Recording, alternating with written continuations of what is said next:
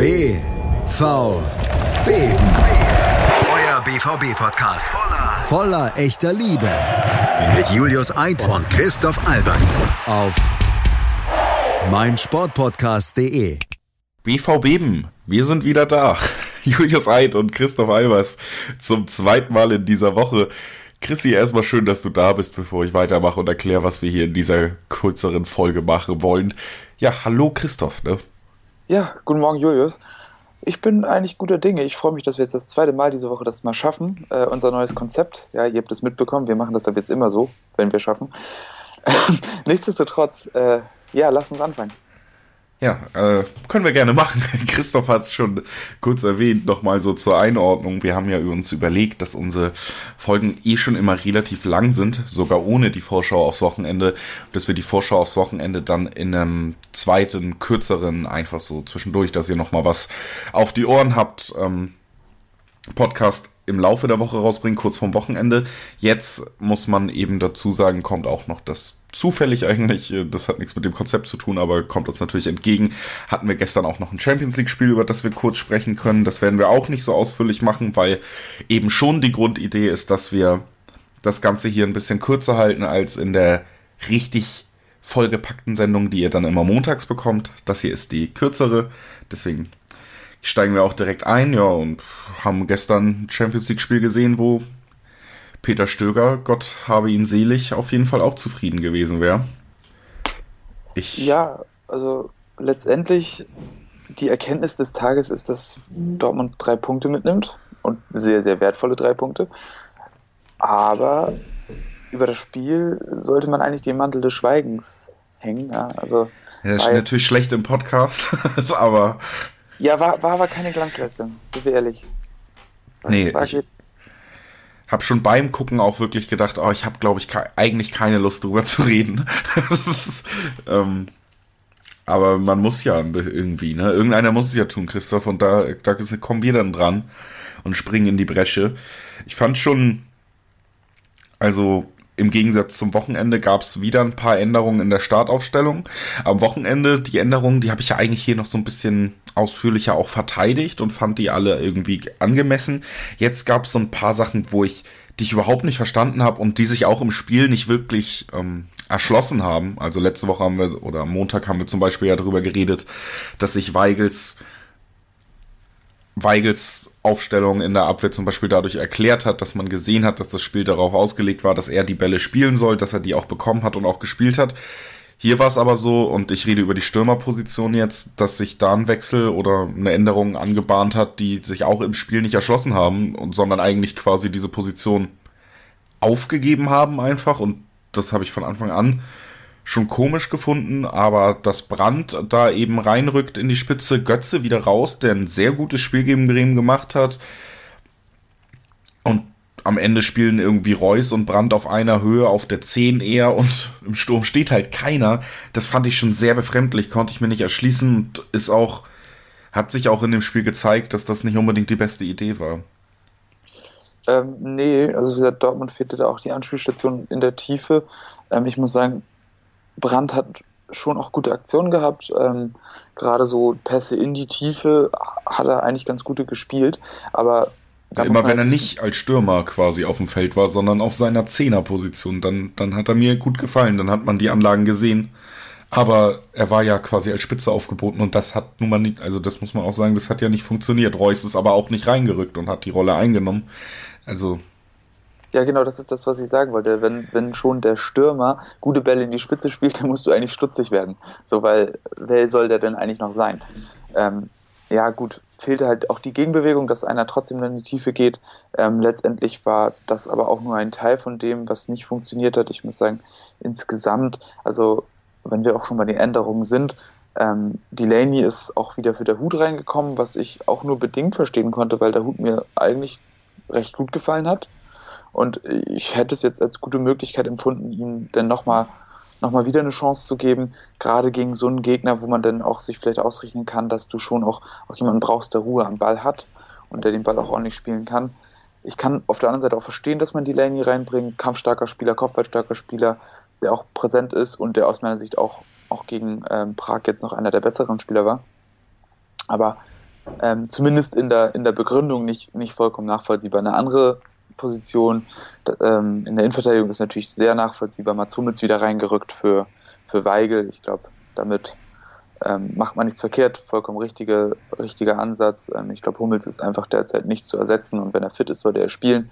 Ähm, Weigel ja ohnehin dann eher so die Notlösung als, als nomineller Sechser.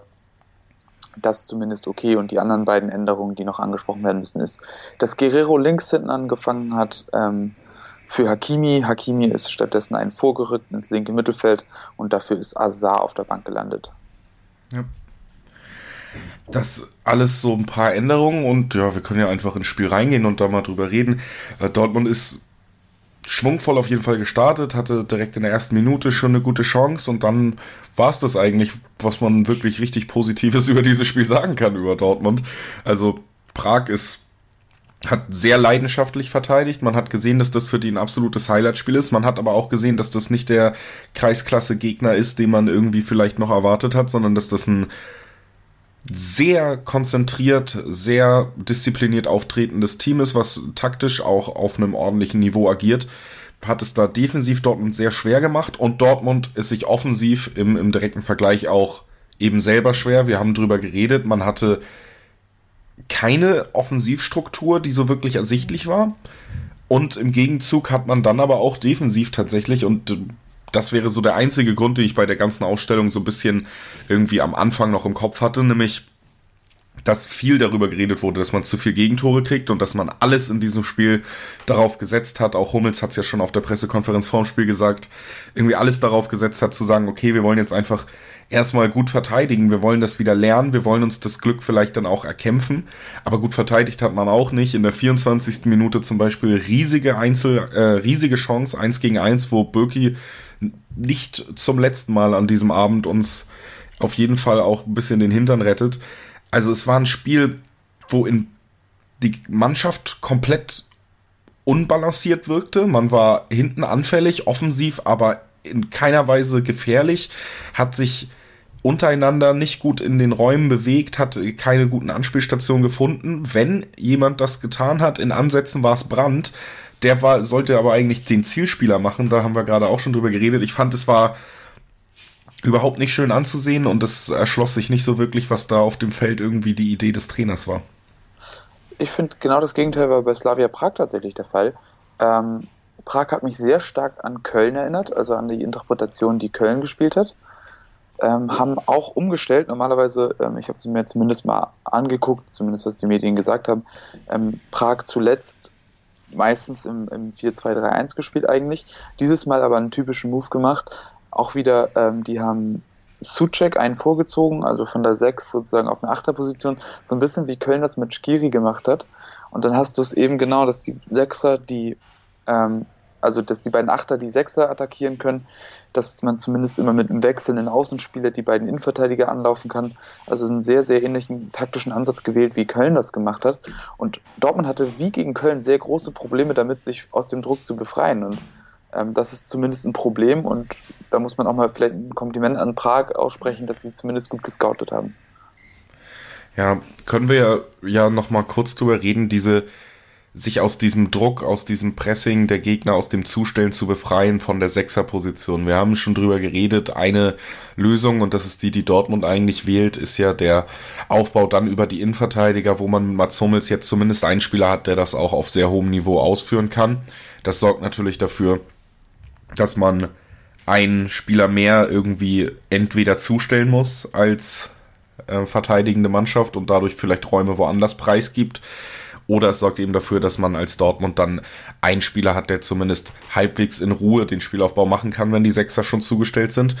Aber du hast es gesagt, die Parallelen gezogen, wenn Teams sehr ähm, einsatzfreudig, sehr motiviert dieses den Ansatz wählen, den auch Köln gewählt hat und den Prag jetzt gewählt hat, wird eben zusätzlich auch der Innenverteidiger im Aufbau durchaus unter Druck gesetzt und dann findet Dortmund keine weitere Lösung. Und da wäre jetzt mal so von der Idee her, wenn man einen Brand und einen Reus auf dem Platz hat, die da vorne rumlaufen, wäre es zum Beispiel in diesem Spiel, denke ich, hilfreich gewesen, wenn sich einer dieser beiden Spieler deutlich mehr noch hätte zurückfallen lassen, fast auf Höhe der Sechser, um da wieder ein Übergewicht zu schaffen und eben eine Position, ein von diesen drei Sechsern dann quasi im situativ gesehen zumindest, um ein bisschen Räume zu schaffen für einen geordneten Spielaufbau.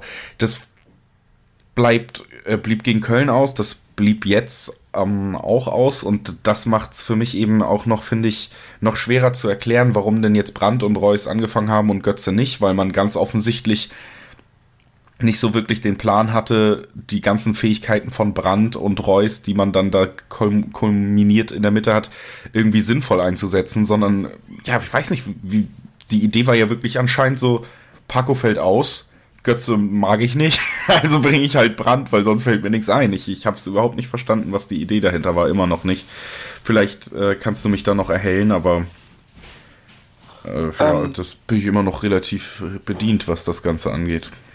Ja, wie gesagt, also Brand hat sich für mich auch absolut nicht erklären können. Wie gesagt, du hast es angesprochen, wir haben es in der Vergangenheit schon angesprochen. Er ist am besten, wenn er irgendwie auf einer 8er bis 10er Position spielt, wo er sich zwischen den Ketten bewegen kann und dann eben aufdrehen kann, auf eine Kette zulaufen kann und da hinter die Räume wiederum suchen kann.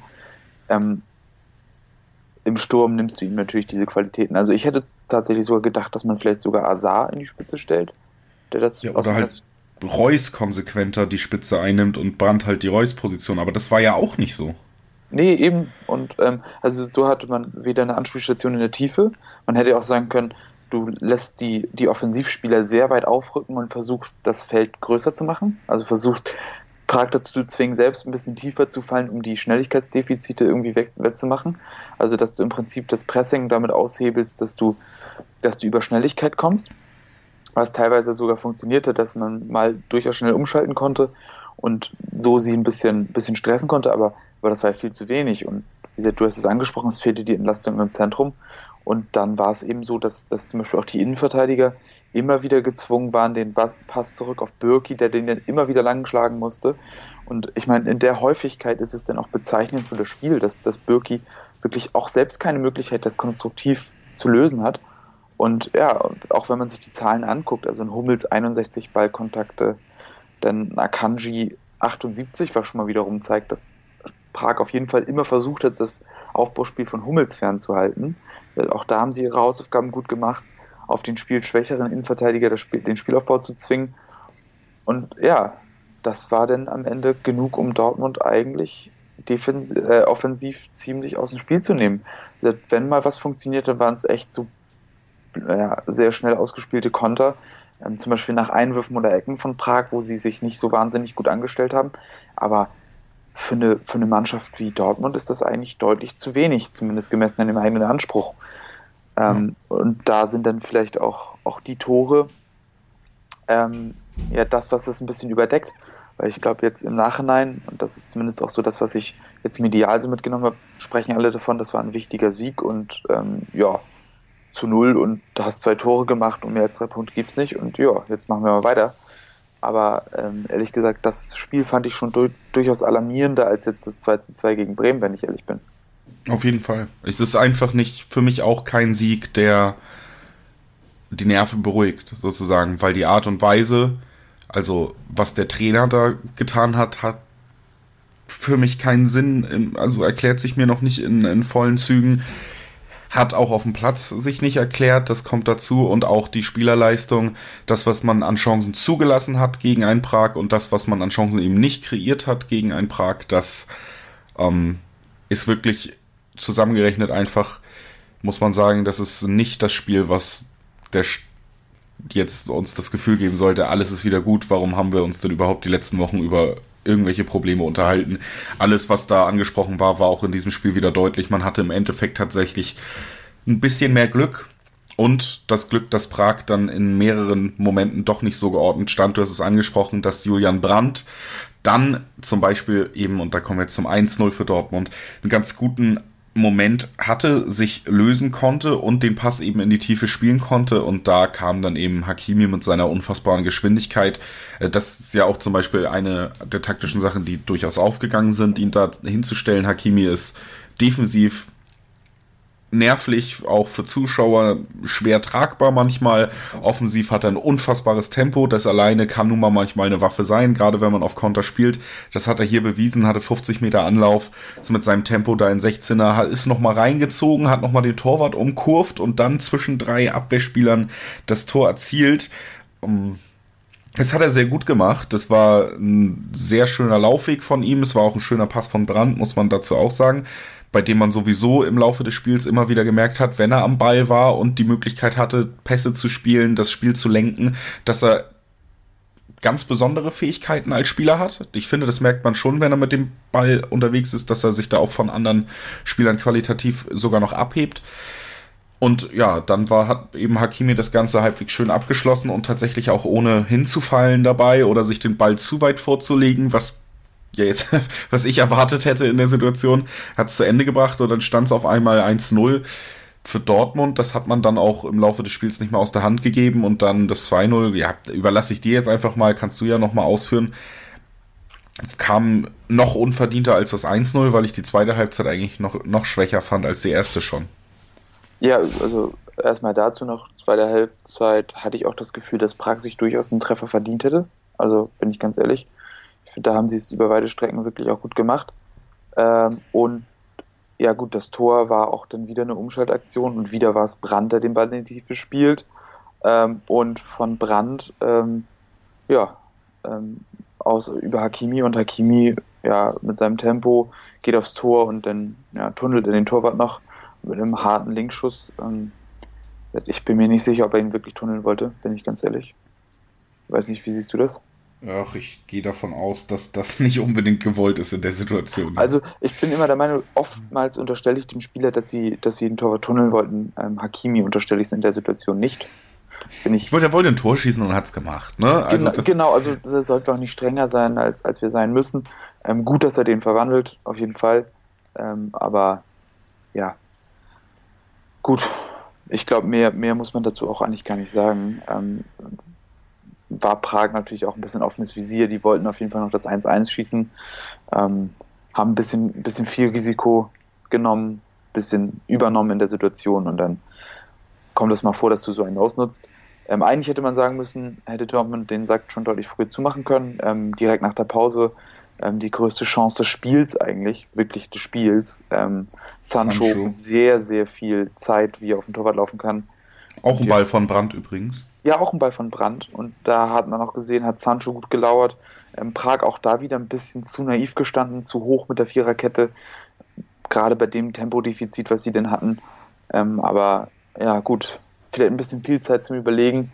Ähm, ich finde, das ist auch immer so eine Sache, wenn du so lange auf den Torwart zuläufst und überlegst, was du machst. Und dann war der, war der letzte Kontakt davor nicht mehr so gut, dass er, dass er einen vernünftigen Abschluss nehmen konnte. Ja, und dann ja, verpasst das halt eben zu schießen und läuft den Torwart rein. Und das ist sehr, sehr ärgerlich, weil ich glaube, wenn du da direkt nach der Pause das 2-0 schießt und Prag mit allem, was sie sich vorgenommen haben, nochmal von, von minus 2 starten muss, ich glaube, dann ist das schon eine Mammutaufgabe und dann kannst du es auch souveräner spielen. So war es letztendlich irgendwo doch auch ein bisschen glücklich. Ja, genau. Also richtig souverän war es nicht. Ich, man kann es schon so zusammenfassen, dass man in der ersten Halbzeit wohlwollend auf Augenhöhe agiert hat. In der zweiten Halbzeit war man die schlechtere Mannschaft, da muss man auch einfach ehrlich sein. Trainer hat taktische Änderungen reingebracht, die wir beide nicht verstanden haben. Wir können jetzt mal eine kleine Pause machen und dann reden wir einfach im nächsten Take, bevor wir dann auch noch auf Freiburg eingehen, nochmal kurz drüber, was so, ja, was, was ist denn eigentlich mit Götze? Ob mag er ihn nicht, das werden wir gleich nochmal versuchen, ein bisschen irgendwie zu greifen oder gibt es da andere Gründe? Ja, die, also die abschließenden Worte kommen im nächsten Take. Da kommt dann auch noch die Vorschau für euch aufs Wochenende. Bleibt also auf jeden Fall dran. Wir hören uns gleich wieder. Die komplette Welt des Sports. Wann und wo du willst. Auf meinsportpodcast.de. Hallo, mein Name ist Heike Drexler. Ich bin Doppel-Olympiasiegerin im Weitsprung. Ja, hallo, hier ist Jörg Sievers von Hannover 96. Ja, hi, hier ist Maximilian Hartung, Weltmeister im Säbelfechten. Die Profis am Mikrofon, immer und überall auf meinsportpodcast.de. Und damit direkt willkommen zurück zu BVB. Christoph Albers ist noch da. Das heißt, ich bin immer noch sehr gut gelaunt, denn mit dir in einem, einem Skype-Chat, Christoph, das erhält mir doch jeden Tag, egal wie sehr ich vielleicht noch Kopfschmerzen vom, vom Spiel des, des vorigen Abends habe. Ähm, es ist auf jeden Fall schön, dass du wieder, äh, dass du noch da bist. Es ist schön, dass ihr noch da seid. Wir haben gesagt, wir finden die abschließenden Worte übers Prag-Spiel in diesem zweiten Take, ich wollte noch mal kurz auf Mario Götze eingehen, weil wir ja gesagt haben, es gab diese taktische Änderung im Sturm, dass man eben Brand dahingestellt hat, die auch überhaupt nicht aufgegangen ist, die sich auch schon vorm Spiel nicht erschlossen hat. Und ich finde, das ist sowieso immer das, das Schlimmste für einen Trainer oder für die Bewertung eines Spiels aus taktischer Perspektive, wenn man da auf den Trainer eingeht, wenn so Trottel wie wir schon vor dem Spiel sagen, ey, das macht doch gar keinen Sinn und dann zeigt sich in dem Spiel, ja, die Trottel hatten recht und nicht der Trainer, der dafür bezahlt wird, ne? Also, ich finde, das ist für mich schon so ein ganz schlechtes Zeichen. Und äh, dass Götze nicht gespielt hat nach seiner starken Leistung Bremen, auch für mich sowieso überhaupt nicht erklärbar. Hätte mehr Struktur ins Offensivspiel äh, gebracht, mehr Kombinationsstärke und eben ein Spieler, der sich doch anders in den Räumen bewegt, als es Brandt und Reus tun, die sich dann oft wirklich die Zehnerposition quasi geteilt haben und wir ein 4-2-4-0 gespielt haben. Mit Götze wäre das schon klarer in den Aufteilungen gewesen und man hätte da vielleicht dann doch mehr kreieren können, als man es getan hat. Deswegen sehr unglückliche Auswahl des Trainers. Ich habe auch, habe ich ja eben schon drüber gesprochen. Christoph, wie erklärst du dir das? Wie, wieso kriegt Götze denn nach dem Spiel auch gegen Bremen keine Chance von Favre? Ähm, das ist eine sehr gute Frage. Also die einzige Möglichkeit, wie ich es mir erklären könnte, ist wirklich, dass man sagt, Alcázar ist verletzt, ähm, wird auch gegen Freiburg nicht spielen können. Gehe ich stark von aus. Diese Achillessehnenreizung ist, glaube ich, äh, die offizielle Angabe, finde ich, ist immer schwer zu sagen. Diese Reizungen sind ja ohnehin immer sehr schwammig, auch in der Ausfalldauer, aber ähm, zumindest wie, wie man Paco so erlebt hat, ähm, denke ich mal nicht, dass, dass er dann gegen Freiburg spielen wird. Ähm, vielleicht war die Maßnahme jetzt zu sagen, Götze hat jetzt zuletzt gerade von Anfang an gespielt, ähm, gerade nachdem ihm so ein bisschen der Rhythmus abhanden gekommen ist durch die ersten Wochen, wo er nicht viel gespielt hat, ähm, lässt man ihn jetzt einmal draußen, um ihn dann gegen Freiburg wieder fit zu haben oder beziehungsweise frisch zu haben und ähm, jetzt auch nochmal Brandspielpraxis zu geben. Ähm, ich meine, Azar hat er ja auch draußen gelassen, hat er auch zuletzt mehr gespielt. Also vielleicht Belastungssteuerung plus Paco verletzt und deshalb Götze erstmal draußen. Aber also sonst taktisch und auch, auch leistungsmäßig ist das, glaube ich, sonst nicht zu erklären. Weil, wie gesagt, ähm, Götze, du hast es angesprochen, hat das zuletzt sehr gut gemacht. Hat ja auch, auch getroffen zuletzt gegen Bremen, das hat er sich auch, auch verdient. Ähm, kann die Rolle auch einfach deutlich besser spielen. Nicht zuletzt, weil er einfach auch mehr Erfahrung und, und mehr Praxis in dieser Rolle hat, was ja auch sicherlich dazu kommt, dass er diese Rolle auch unter Favre ja schon fast die komplette Rückrunde gespielt hat.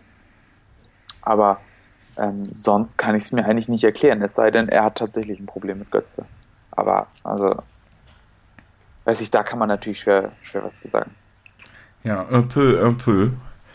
Äh, wie der Trainer sagen würde. Man weiß es nicht genau. Es ist auf jeden Fall komisch, hat sich auch taktisch nicht erschlossen. Muss man nach letzter Woche oder nach der letzten Folge, die wir ja Dienstag, nicht Montag diese Woche aufgenommen haben, also erst vor zwei Tagen und wo ich noch flammend den Trainer verteidigt habe, sagen, das war jetzt wieder so ein Spiel, wo mir das deutlich schwerer fällt als gegen Bremen. Wir haben, ja, ich finde das auch ein ganz gutes Fazit, dass dieses Spiel zwar ein Sieg war, aber so wie du gesagt hast, eigentlich noch mehr Sorgen bereitet als das Spiel gegen Bremen, wo man zumindest über weite Teile gut aufgetreten ist. Das hat hier komplett gefehlt. Es war ein Champions League-Spiel, man ist verunsichert aufgetreten. Nicht ansatzweise hat man irgendwie ausstrahlen können, dass man vielleicht ein Team ist, was Titel gewinnen möchte in dieser Saison. Das kam da überhaupt nicht rüber und am Ende war es für mich ein sehr ernüchternder Champions League-Abend, weil ich das Spiel wirklich nicht gut fand und ja, vielen lieben Dank an den Fußballgott, dass wir die drei Punkte zumindest mitgenommen haben, weil auch die haben wir meiner Meinung nach, muss man so hart sagen, nicht verdient. Ähm, nee, aber dann, da kommst du ja auch schon zum Positivsten des Abends. Ähm, die drei Punkte sind, finde ich, Gold wert. Also gerade in der Gruppenkonstellation. Inter hat der, hat der gepatzt gegen Prag, haben nur 1-1 gespielt. Ähm, Inter hat jetzt auch gegen Barca gepatzt. Genau, Inter steht jetzt nach zwei Spielen, ähm, stehen sie mit einem Punkt da und das ist, das ist schon mal soweit natürlich wichtig, dass man sich ein bisschen Sicherheit vor Inter erkauft hat damit. Ähm, die nächsten beiden Spiele, glaube ich, sind jetzt gegen Inter in der Champions League. Ähm, da kann man dann schon einen sehr, sehr großen Schritt Richtung Weiterkommen machen. Und ähm, das ist ja immerhin mal wirklich, wirklich was Positives, was man davon mitnehmen kann. Ähm, wie gesagt, auch Inter hat sich allerdings gegen Barca, das muss man auch sagen, teuer verkauft. Ähm, Gerade so Ende der ersten Halbzeit waren sie die klar überlegene Mannschaft und hatten auch durchaus Chancen, um das, um das Ding dann doch auch für sich zu gestalten. Und dann war es, ja, waren es zwei Genie-Momente von Barcelona, die dazu gereicht haben, dass sie es 2-1 gewinnen. Aber auch das war nicht überzeugend von Barcelona. Und ähm, so denke ich, lebt auch der Traum weiter, dass man sagt, man kann sogar in dieser Gruppe Erster werden. Aber dafür muss sich Dortmund echt auch gewaltig steigern und auf jeden Fall gegen Inter was mitnehmen. Absolut steigern muss sich da jeder eigentlich, außer das können wir nochmal zum Abschluss machen. Ein kleines Lob zumindest verteilen. Roman Bürki hat ein sehr gutes Spiel gemacht, finde ich dann auch immer schön, gerade auch erwähnenswert, wenn man sich dann als Torhüter oder als Spieler nach dem letzten Spiel gegen Bremen dann auch öffentlich hinstellt und mal kritisiert, dass man das Ganze dann durch Leistung unterstreicht. Bürki für mich auf jeden Fall Spieler des Spiels gewesen, der uns da auch mehr als einmal geholfen hat auf dem Weg zu den drei Punkten. Also den würde ich gerne nochmal positiv herausstellen. Ja, auf jeden Fall. Also Roman Bürki, großes Kompliment, gutes Spiel gemacht. Ähm, vor allem, was ich auch gut fand bei ihm, dass er in vielen Situationen dann doch auch die einfache Variante genommen hat, den Ball weggeschlagen hat, ähm, weil es oftmals wirklich dann nicht zu lösen war. Und ich glaube, das ist sehr, sehr wichtig, dass er in den Situationen die Ruhe ausgestrahlt hat und, und wirklich so entschlossen dann auch, auch da geklärt hat. Ähm, und natürlich auch die 1 gegen 1 Situation hat er sehr gut gemacht. Ähm, also Roman Bürki, großes Lob. Und dann können wir ja einfach mal weiter zum Freiburg-Spiel gehen. Es geht am Samstag um 15.30 Uhr für Dortmund gegen Freiburg. Das ist das nächste Bundesligaspiel. Und man muss sagen, dass man sich mit Dortmund in den letzten Jahren immer überraschend gut gegen Freiburg geschlagen hat. Aber eigentlich mit Freiburg jetzt für mich ein Gegner, vielleicht der schwerste Gegner für Dortmund in der gesamten Saison kommt, weil Freiburg alles verkörpert, was Dortmund extrem schwer fällt, wenn es der Gegner aufbringt. Freiburg ist extrem diszipliniert, extrem taktisch reif, ähm, spielen dazu auch noch in dieser Saison eine sehr gute Saison. Also da kommt alles so ein bisschen zueinander, wo ich sage, das wird bei weitem leider kein Selbstgänger und ich habe die Befürchtung, dass man Punkte liegen lassen könnte. Und ich habe die Befürchtung, dass das dazu führen wird, dass wir in einer wirklich handfesten Krise ankommen werden dann. Ja, also Freiburg ähm, ist vor allem auch eine sehr physische Mannschaft. Viele physisch starke Spieler. Ähm, darauf verlassen sie sich auch sehr stark. Also auch ähm, immer ein großes, großen Aufwand betreiben sie, großes Laufpensum, ähm, aber auch, wie gesagt, ähm, viele große, körperlich starke Spieler, die gerne in Zweikämpfe gehen, die sehr viel Jagd machen auf den Ball ähm, und du hast es auch erwähnt, taktisch sehr diszipliniert sind, dazu einen sehr guten Lauf. Dann haben sie noch ein paar Spieler wie eben Luca Waldschmidt, wie Vincenzo Grifo, die dann auch immer mal wieder für einen besonderen Moment gut sind, weshalb sie auch einfach Tore erzielen können. Dazu haben sie natürlich mit Nils Petersen auch noch einen erfahrenen und cleveren Stürmer. Also eine Kombination aus, aus Skills und Spielern, die einfach für Dortmund sehr, sehr kompliziert werden können. Und deshalb finde ich, ist Freiburg auch eine sehr unangenehme Mannschaft zu spielen, auf jeden Fall. Ja, genau so sehe ich das nämlich auch. Dazu kommt, dass Freiburg auch offensiv tatsächlich in dieser Saison relativ interessant agiert. Mit Günther einen Spieler hat, der ein bisschen unterm Radar ist, der aber wirklich eine sehr gute Saison bis jetzt spielt und der als Linksverteidiger dann dennoch immer ja, wie soll man das erklären, eben nicht mal offensiv den Weg dann zur Grundlinie sucht, wie man es vielleicht dann doch schon kennt mittlerweile mit offensiven Außenverteidigern, sondern der wirklich diagonal in die Mitte oder sogar weiter auf die rechte Seite rüberzieht und da dann eben offensiv auch mitmischt. Also auch eine kleine Komponente, die relativ wild ist, relativ schwer zu kontrollieren und das bei einer Dortmunder Defensive, die eben auch schnell überfordert ist und gerade auf den Außen eben auch nicht qualitativ zu 100% stark besetzt ist also das könnte schon, schon ein Problem geben. Ich würde für mich zum Beispiel auch direkt dafür sprechen, dass man eben auf keinen Fall einen Hakimi auf den Außen spielen lässt, weil der vom Skillset her eben auch eher nach vorne geht und dadurch Räume öffnen würde für Freiburg, das perfekt auszuspielen. Hakimi wäre ein Spieler, mit dem man, glaube ich, zu wenig Kontrolle und Zugriff auf diese ähm, taktischen ja, Vorgehensweisen von Freiburg und Streich hat. Deshalb wäre das so ein Punkt, wo ich sagen würde, Hakimi wird wahrscheinlich erstmal draußen sitzen, wenn man das Ganze ordentlich analysiert hat.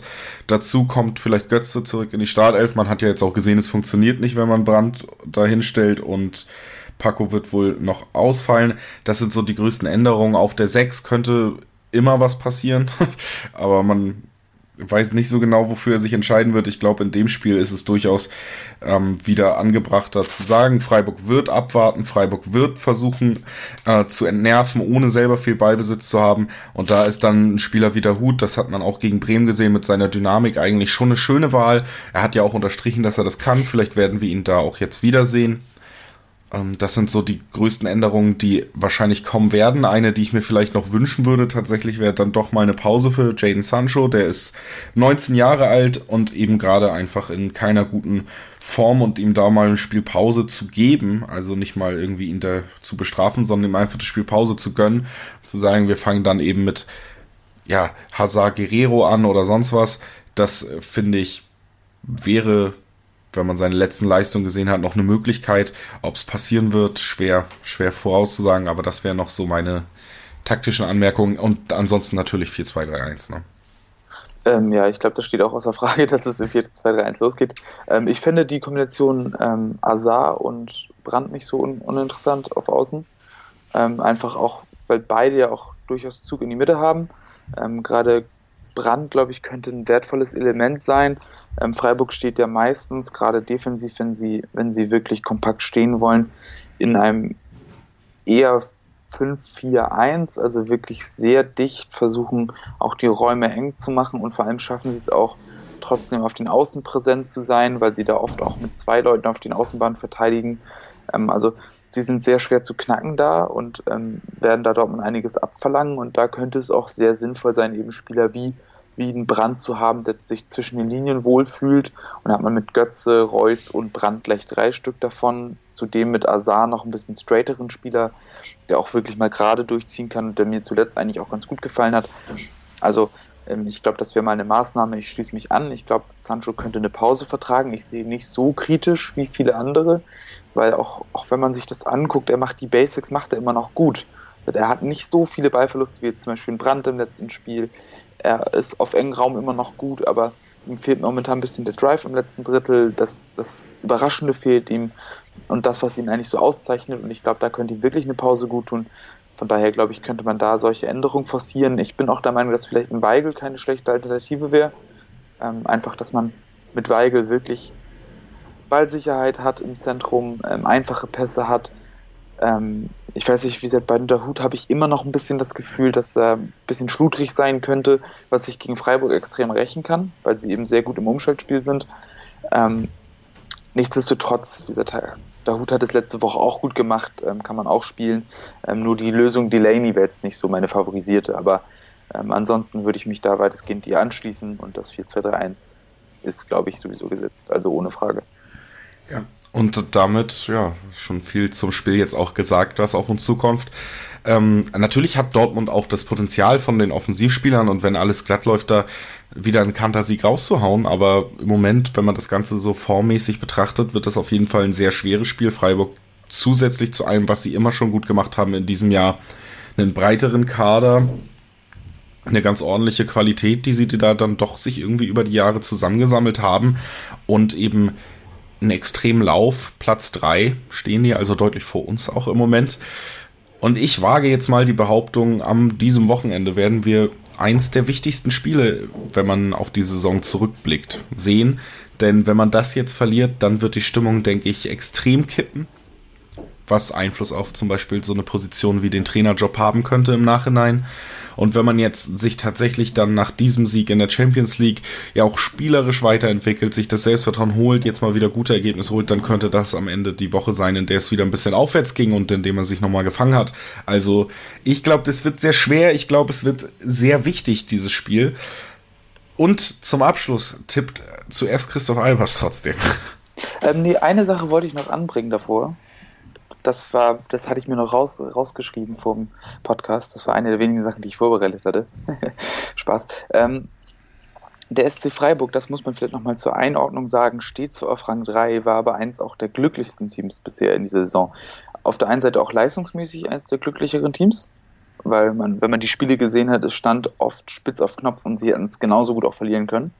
Und auch das Ganze zeigt sich dann auch, auch in der ähm, Expected Goals und Points Wertung, dass man, dass Freiburg auf jeden Fall deutlich besser dasteht, als sie es eigentlich sollten. Also hat, ja, sie hätten eigentlich mehr als drei Gegentore mehr kriegen müssen, knapp drei Gegentore weniger äh, knapp drei Tore weniger schießen, was letztendlich jetzt mehr als drei Punkte weniger sind. Und also da hat Freiburg auch, auch ein bisschen überperformt und Glück gehabt. Also das muss man vielleicht noch dazu sagen. Und da komme ich dann auch zum, zu meinem Tipp. Ähm, ich glaube, das wird ein sehr unangenehmes Spiel. Ich glaube, es wird ein Geduldsspiel. Weil ich glaube trotzdem, dass Dortmund gewinnt. Einfach, weil ich glaube, in so einem Spiel wie gegen Dortmund, wo dann doch die individuelle Qualität so viel höher ist, wird Freiburg das nicht so ausgleichen können. Deshalb tippe ich auf ein 1 zu 2, weil ich habe gelernt, nie ohne Gegner tippen. Richtig. Ja, ich hätte jetzt fast 2-2 gesagt, aber ich, ich gehe jetzt mal aufs äh, 3-1 für Dortmund. Also 1-3 dann doch in diesem Fall. Ne? Das dürfte, so dürfte es am Ende ausgehen. Das kann man ja mal so stehen lassen.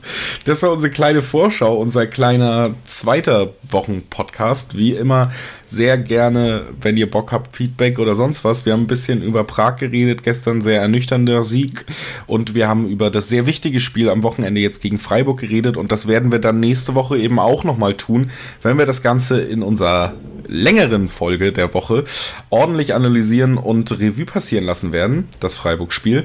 Bis dahin bleibt uns gewogen, guckt auf jeden Fall am Wochenende Dortmund, so wie sich's gehört, und dann werden wir Montag drüber reden. Und ich sag rechtzeitig Bescheid, dass ihr neue Fragen stellen könnt, damit wir dann auch genau die Themen abdecken, die euch am meisten interessieren. Auf ein hoffentlich schönes Wochenende. Danke, Christoph, dass du dabei warst. Danke an die Hörer, dass ihr dabei wart. Bis dann. B. Beben. Euer BVB-Podcast. Voller echter Liebe. Mit Julius Eid und Christoph Albers. Auf meinsportpodcast.de. Die Zirbelnuss ist eine Wappenfigur in Form des. Auf die Zirbelnuss. Der FC Augsburg Talk. Wer ist gegangen, wer ist gekommen? Transfers, die Spiele oder Fangefühle. All das und mehr im FCA Talk. Optimal vorbereitet auf die Saison des FC Augsburg. Auf meinsportpodcast.de